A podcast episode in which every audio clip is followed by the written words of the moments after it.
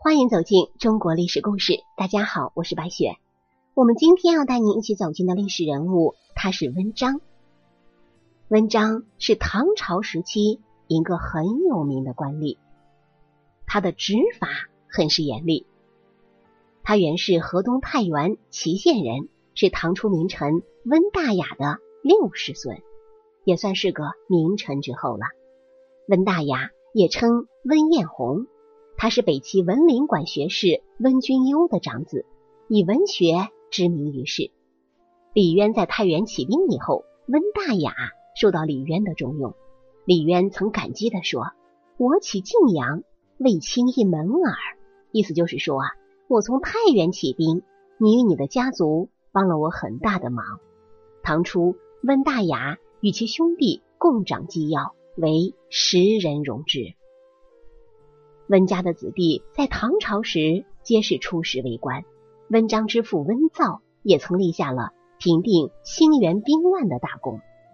到了温章这一代，他和许多官宦士族的子弟一样，依靠父亲祖辈的功德入仕为官。他累左食府，历三郡刺史，后来接任京兆府府尹。温章和父辈们不同，他的祖辈以文学而闻名四海，可是他却以严厉执法、无情而著名，令人是闻风丧胆，俨然就是一尊活阎王。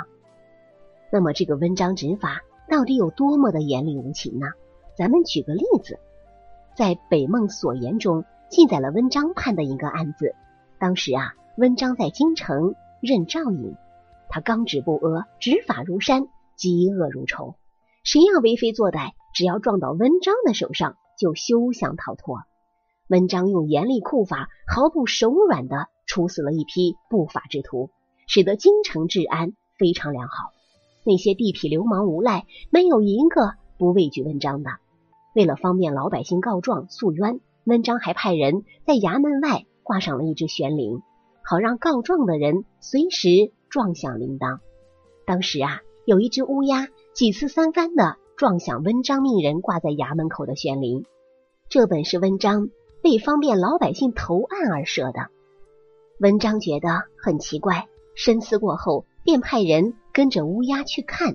他猜测一定有人掏了鸟窝，抓走了小乌鸦。所以大乌鸦妈妈才会来撞铃诉冤。于是文章派人跟着乌鸦去找那个掏鸟窝的人，一旦找到，定要拘捕归案。那只乌鸦在前面盘旋飞翔，替差役引路。差役一路上紧紧跟随，终于来到城外一片树林子里。乌鸦盘旋在一棵树旁，不再前进了，还嘎嘎的叫个不停。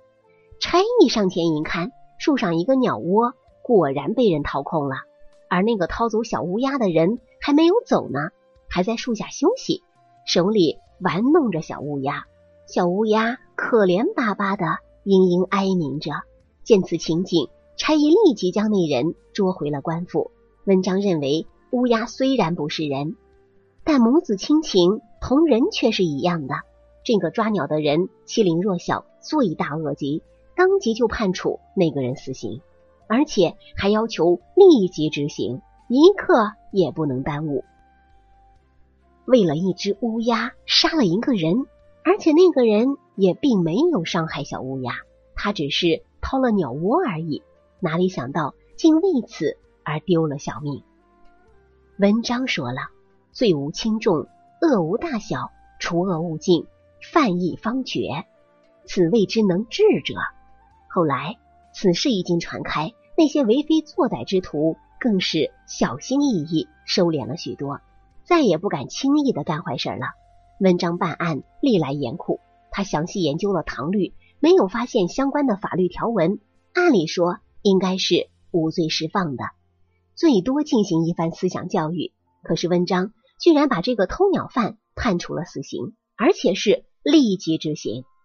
文章的理由是。虽然没有相关的法律条文治罪，但这件事儿属于灵异事件。乌鸦竟然会告状，不是灵异事件又是什么呀？处理不好会影响天子和上天的关系，因此必须严厉的从快从重判决。唐代四大女诗人之一的鱼玄机痴杀婢女绿俏，按照唐律规定，只需杖一百或者充为奴婢一年即可。可是文章也是二话不说就判其死罪。文章明察秋毫，体察民间疾苦，哪怕对再细小的事情都是执法如山，毫不留情，因此才能真正的遏制住社会的恶势力，保得一方平安。这样一个六亲不认、严厉执法的文章，最后的结局又是如何呢？唐懿宗有个爱女同昌公主，同昌公主突患重病而亡，懿宗悲痛不已，认为是医官所开的药石无效之故，因此怒杀了医官及其家属，受牵连者达数百人之多。这个时候，文章上书直谏，惹得懿宗大怒。被贬为镇州司马，责令三日内离京。文章感叹说了八个字：“生不逢时，死何足惜。”当晚就服毒自尽。据说啊，唐懿宗得知文章的死讯之后，气还没有消，也只说了一句同样是八个字的话：“恶贯满盈，死有余辜。”这样的人物，这样的故事，听了之后可真是让人唏嘘不已啊！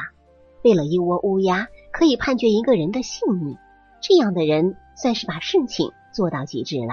所谓过满则溢，任何事情过了头就是偏激。好了，朋友们，本期的故事到这里就结束了，感谢您的收听。喜欢的朋友欢迎点赞转发，也欢迎您评论留言。下期我们将带您走进清朝大汉奸孙知谢的故事。我是白雪，下期再见。